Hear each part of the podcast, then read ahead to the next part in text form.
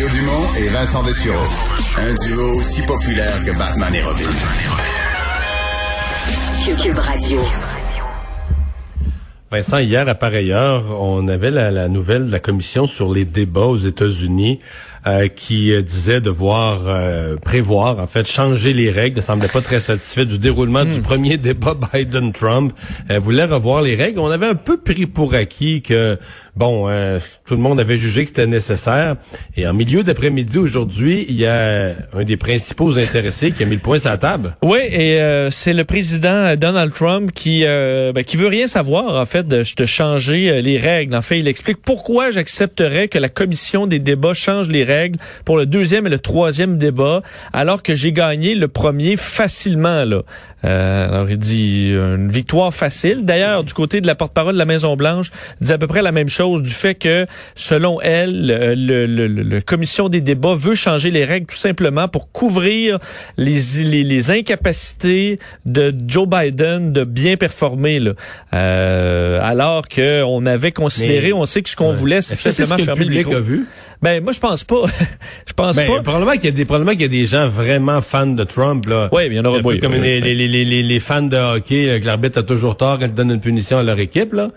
Mais sinon, est-ce que le public, c'est ça qu'il a vu, là, que tout s'est bien déroulé, puis que tout s'est bien déroulé, puis Trump a gagné? Je suis pas sûr que c'est ce que le public a vu. là. Ouais, que tout simplement Trump est un bon debater, alors que Biden est incapable de rien faire, puis on veut protéger. Pour c'est d'ailleurs ce que euh, bon la Maison Blanche disait, c'est que la seule façon d'avoir un débat juste, selon eux, c'est de changer le, modé le modérateur et de changer le candidat démocrate. Euh, alors, tu on n'est pas prêt de s'entendre sur des améliorations. Même qu'il y a des gens dans le camp républicain qui étaient prêts à dire, oui, on le micro, moi, j'ai pas de problème à ce que le micro soit fermé euh, en dehors de, pendant le deux minutes consacré à un candidat. Ça aide les deux, là. Ça permet d'avoir un moment où la question de Ou pendant la question de l'animateur. Euh, effectivement. Dans les moments où les échanges sont à deux, Là, il est normal que les deux micros soient ouverts. là, à la limite, ça devient la job du modérateur d'essayer de, les faire parler, de les faire parler en alternance. Mais lorsque c'est le deux minutes de l'autre, lorsque c'est le, le, le, 30 secondes de la question de l'animateur, j'ai aucune raison que le micro de Trump soit ouvert et que lui puisse embarquer par-dessus le, temps de parole de l'autre, par-dessus l'animateur. Ben surtout que c'est pas pour dans le point là, de dire ah mais là c'est parce qu'il est pas capable de débattre. Non, les deux parties se sont entendues pour qu'il y ait un deux minutes chaque où on dérange pas pendant chaque sujet. Une déclaration. Donc je veux dire à la question. La règle elle est déjà là. là. Puis les républicains, camp Trump, ont, l'ont accepté le fait que tu as un moment où à toi où tu peux t'adresser aux Américains. Donc euh, le, le problème c'est de rajouter une règle parce que Trump le respecte pas du tout, mais il s'en fout. Euh, donc, euh, alors que c'est Monsieur loi et la loi et l'ordre, ben Monsieur loi et l'ordre, quand un, un pour les autres, là. ben c'est ça, quand t'aimais un règlement puis que tu tu tu t'entends avec un autre parti, ben tu dois te dois de le respecter. Dans ce cas-là, il fait sa tête. Maintenant, qu'est-ce qui t'empêche de faire n'importe quoi? Euh, Il y a plus de limite là. Alors, euh, il y, a, y, a, y, a, une étude qui vient de sortir sur euh, Trump et le, le, lien de Trump avec la désinformation, là, les fausses nouvelles. Oui, euh, faut, et ce lien, bon, faut dire, l'étude est en partie financée par la fondation Bill et Melinda Gates. Donc, t'es sûr qu'il y a une partie. pas des fans de Trump. T'as une, une, partie de conspirationnistes qui voudront rien savoir de, de, de, ce qui est les conclusions de cette étude, mais que moi je trouve intéressante. L'université Cornell qui a étudié 38 millions d'articles sur la COVID publiée en anglais dans plein de pays, dont les États-Unis, mais aussi là, euh, en Angleterre, en Nouvelle-Zélande, en Australie, Irlande et tout ça. Euh, et là-dedans, un demi-million d'articles contenaient de fausses informations relatives au coronavirus. Ça veut pas dire nécessairement que l'article est, est, faux, mais contenait de fausses informations. Par exemple, lorsqu'on rapporte... Un demi-million sur 38 millions. Oui, donc, c'est quand... Un, un 76e, mettons, de tous les articles. Oui, et euh, ce qu'on se rend compte, c'est que euh, le plus grand facteur de désinformation sur la COVID-19, ça a été Donald Trump. Euh, parce que dans cette, ces, ces articles-là qui contiennent de fausses informations, on retrouve beaucoup, en fait, de théories conspirationnistes, mais des remèdes miracles aussi. Donc, c'est là que ça touche Trump, qui parlait de l'injection de désinfectants pour traiter la maladie. On s'en souvient. L'hydroxychloroquine aussi, donc un traitement dont on a pu prouver les l'efficacité encore. Euh, donc, le président, selon les, chercheurs, nous avons donc conclu que le président des États-Unis a certainement été le plus grand facteur de désinformation sur la COVID-19. Mais, Vincent, au Québec, là, les pourcentages seraient plus élevés que ça. Là. Quand quelqu'un te lance une attaque sur les réseaux sociaux, sur les réseaux sociaux, partage une fausse nouvelle, partage une histoire que la COVID n'existe pas. toutes les fausses nouvelles qui circulent là. J'essaie de le faire le moins possible parce que ça me fatigue, mais des fois, tu ouvres ça. Tu regardes là, ses publications, tu ouvres son Twitter t'es sûr que tu trouves du Trump. Là. Trump, c'est un héros. Trump est merveilleux. Trump, Trump, Trump. C'est, c'est tout le temps. Écoute, je te dis, c'est pas un de temps en temps. Là. C'est tout le temps, tout le temps, tout le temps. Quand les gens sont dans les théories conspirationnistes par rapport à la COVID, va ouvrir leur Facebook, va ouvrir leur, leur Twitter, va regarder le genre de publication, puis tu vas trouver de l'admiration de Trump. Tout le temps. Parce que c'est triste à dire, mais c'est ça qu'ils ont retrouvé le plus, c'était bon les remèdes miracles. Ça, il y en a eu quand même d'autres aussi. Là, mais ensuite, c'est euh, dans l'ordre l'idée d'un virus créé pour établir un nouvel ordre mondial. On arrive vite là. Je comprends les remèdes miracles, on a toujours ça dans toutes sortes d'affaires. Mais là, le point numéro deux, c'est déjà qui un virus pour euh, pour euh, établir un nouvel ordre mondial. Ensuite, pour aider le Parti démocrate américain. Ensuite, que c'est une arme biologique diffusée par un laboratoire chinois. Ensuite, que c'est une maladie à Bill Gates. Ensuite la 5G, théorie antisémite, un virus créé pour réguler la population, puis ensuite des de fausses informations sur euh, Anthony Fauci, donc euh, scientifique américain, la vidéo entre autres Plandemic, là, une espèce de pseudo-documentaire qui sort toutes sortes de théories euh, fumantes là, sur anti-vaccins. Alors, mais c'est un catalyseur, le président là-dedans. Souvent, va se dédire, parce que comme sur le masque, après ça, il y en a mis un, puis il a dit le masque, c'est la, chose la plus américaine à, à faire, là, porter le masque, mais pour ça l'est plus là. Ces fans, on comprend que c'est on prend ce qu'on ce qu'on veut de son discours. Euh, deuxième congédiement survenu à l'hôpital de Joliette là, dans les suites du décès de Joyce Echaquan. Oui, la préposée, on se souvient qu'il y avait eu une infirmière déjà de congédiée. Euh, voilà que là, une préposée, euh, la préposée impliquée dans cet incident euh, à caractère raciste et a perdu son emploi. Donc, elle a été rencontrée ce matin avisée de sa fin d'emploi. C'est notre bureau parlementaire qui a pu confirmer la nouvelle un peu plus tôt aujourd'hui. Donc, ça fait suite au décès de cette femme, Joyce Echaquan, mère de sept enfants, morte dit à l'hôpital euh, de Joliette où elle avait été admise, on sait, pour des douleurs à l'estomac, mais ensuite, euh, elle en est, euh, elle est décédée alors qu'elle se faisait insulter. on l'a vu sur les images. congédiement qui fait suite à l'enquête interne menée par le 6 de la Nodière. Alors, il y a eu enquête et on arrive à la conclusion que ben on doit enlever l'emploi de cette, cette personne-là. D'ailleurs, elle tient à se dissocier des propos de sa collègue, même disant que ouais, elle, elle, a quand même parlé à nos journalistes, hein. pas, pas longtemps, pas beaucoup, mais elle a quand même commenter son affaire, contrairement aux autres. Elle disait, je peux rien dire de plus, mais je trouve abominable les propos de l'infirmière. Alors, euh, c'est pas clair pour moi. Elles sont, ouais, c'est parce que c'est vrai qu'on entend plus qu'une voix. Est-ce qu'elle elle a corroboré euh, Est-ce qu'elle en a ajouté? Est-ce qu'elle a dit quelque chose? C'est sûrement pas aussi clair que l'autre, là. Oui, on c'est pour ça qu'on n'en sait pas trop. Il y a une enquête en cours, alors les informations euh, sont, euh, sont, sont minimes, mais on a quand même pris la décision de la congédier. Alors je suppose que on entend un peu un petit support dans le son, euh, mais ils ont l'histoire et ont décidé donc de mettre fin à l'emploi.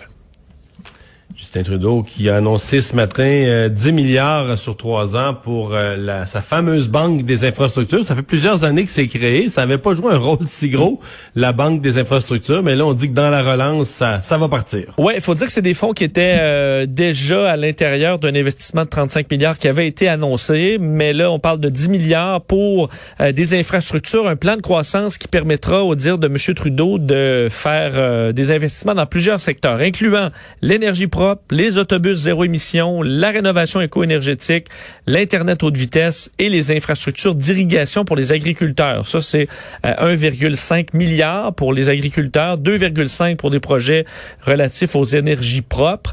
Euh, alors, euh, on sait que ça devrait, en fait, selon eux, leur calcul, permettre de créer 60 000 emplois. On sait que le gouvernement Trudeau veut créer un million d'emplois pour, entre autres, la, la, la, bon, reconstruire l'économie canadienne, si on peut dire.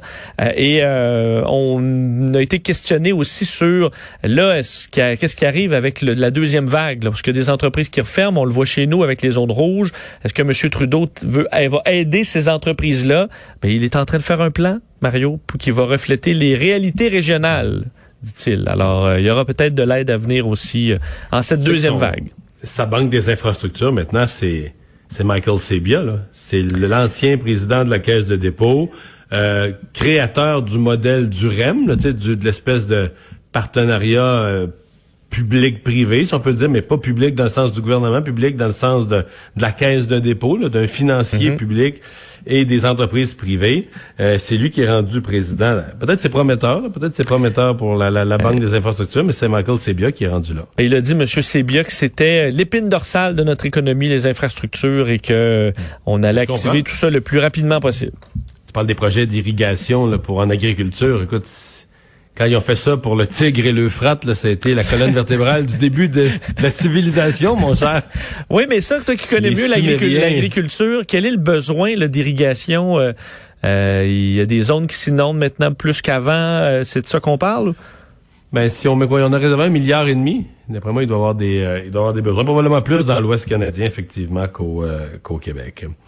l'industrie du transport aérien, on en parle souvent et ça revient, mais là, il demande une aide des milliards. Oui, 7 milliards de dollars pour le secteur aérien, c'est ce qui est demandé en prêt, faut dire là, en grande partie, près de 7 milliards à 1% pour 10 ans au gouvernement, c'est ce qu'on demande pour euh, euh, sauver des milliers d'emplois, alors qu'entre autres Air Canada, WestJet ont euh, fait perdre, là, on parle de suppression d'emplois de l'ordre de 30 000 employés. Alors, trois syndicats qui représentent plus de 300 000 travailleurs dans l'industrie demandent cet argent. on demande aussi des tests rapides, là, on en parlait hier, ça a été approuvé par Santé Canada. Euh, on veut avoir accès à ces tests rapides dans le milieu de l'aviation rapidement euh, pour pouvoir ensuite assouplir les règles alors qu'on puisse voyager plus facilement en ayant des tests avant d'embarquer. Euh, ça, c'est correct pour les vols intérieurs pour sécuriser la, période du vol. Là. Je veux dire, il n'y a pas un pays, pour ce qui est de, recréer le voyage, il n'y a pas un pays qui va t'accueillir en disant, ah, t'as passé un test rapide avant d'embarquer dans l'avion, euh, euh correct. T'as plus besoin de la, t'es correct, t'as plus besoin de la quarantaine, personne ne va accepter ça, là. Hmm. C'est vraiment pour sécuriser, là, disons, la période où tu es dans l'avion, là, pour la, durée du, voyage dans un vol intérieur au Canada. Parce qu'on sait que tu as beau faire ton test quand t'es, euh, tu peux être en train de, d'être en incubation, là, et peut-être que tu, vas être porteur plus tard, là. Alors, un euh, test négatif donne pas une garantie qui va, qui va te faire économiser la période de, quarantaine dans un dans un vol international. Euh, et dans tes nouvelles un peu plus euh, quoi légères, tu veux nous parler de quoi? La Covid 19, un mauvais rêve. Qui, qui, aurait fait ce mauvais rêve? Ben euh, la société, je sais pas si toi t'as fait en, période de grand confinement là, quand le, là on y retourne un peu là, mais où le temps est sombre, où on s'inquiète pour des vies, que tout est, ressemble un peu à un film. Est-ce que tu as eu des cauchemars là, reliés à la, la COVID, à ben, oui et non, mais c'est-à-dire que il y a été un temps quand on travaillait, on travaillait tellement là-dedans, là, euh, comme le soir, là, tu sais, t'as les fuseaux horaires, fait que on commençait à avoir les cas en Asie, tu sais. Fait que là, à un moment là-dedans tout le temps. Ça m'est arrivé de faire des rêves qui incluaient ça. D'ailleurs, il y a une nuit, l'exemple, je me suis réveillé fatigué en pleine nuit parce que j'étais en train de désinfecter ah un hôpital. ben tu vois, c'est c'est c'est ça qu'on retrouve dans une euh, une recherche finlandaise auprès de 4000 personnes euh, avec une analyse grâce à l'intelligence artificielle de leurs rêves. Là. on comprend des rêves, souvent on s'en souvient pas en détail. Alors euh, les les gens ont raconté des petites euh, des bribes, des, des bouts, euh, des mots-clés, euh, des trucs qui ont été dans leurs rêves. Et l'intelligence artificielle aurait fait des espèces de tas de sujets. Qu'est-ce qui revient dans les rêves des Finlandais pendant le confinement? On était à ce moment-là à la sixième semaine de confinement en Finlande, alors un peu dans le plus sombre. on peut disons nous notre mois d'avril, on pourrait dire fin du mois d'avril. et eux arrivent avec trois, 33 sujets là, prédominants qui émergent et 20 euh, de ces sujets-là sont euh, des mauvais rêves et là-dessus, la, plus de la moitié sont reliés à la pandémie. Donc, en gros, pendant le, cette période de, de, de, de, confinement en Finlande, 55 des mauvais rêves avaient un lien avec la pandémie. Puis là, on dit, par exemple, comme tu, tu fais... Là, Mais c'est un peu logique, non? On dit que le rêve, c'est des pensées accumulées dans le cerveau. Là. Tu as fait raison. T'es tellement, t'es tellement là-dedans, mais tes rêves, ils finissent par... Euh, Sauf que comme toi, là, tu désinfectais un hôpital, mais tu sais, tu travailles pas dans un hôpital. Je comprends que là, c'est les images que tu vois. D'ailleurs, on dit des reportages, je sais pas. Beaucoup de gens qui, euh, c'est le non-respect de la distanciation physique, euh, des, des contagions, euh, des, des, des, équipements de protection là, qui se mettent à se défaire, ou tout simplement l'apocalypse, ou des gens qui te serrent la main et tu peux pas. Alors tout ça revenait. Alors bref, des bris dans la sécurité qui ont hanté un peu l'esprit. Puis on dit qu'effectivement c'est tout à fait normal, mais ça amène que les gens disaient avoir pendant le confinement dormi davantage parce qu'ils travaillaient pas, mais avoir eu plus de difficultés à s'endormir, euh, plus de stress aussi, plus de cauchemars. Alors ça, c'est c'est que normal. Sachez-le, euh, la majorité des gens, euh, c'était c'était comme ça. On peut penser qu'on réagissait pas mal comme les Finlandais là-dessus. Merci Vincent.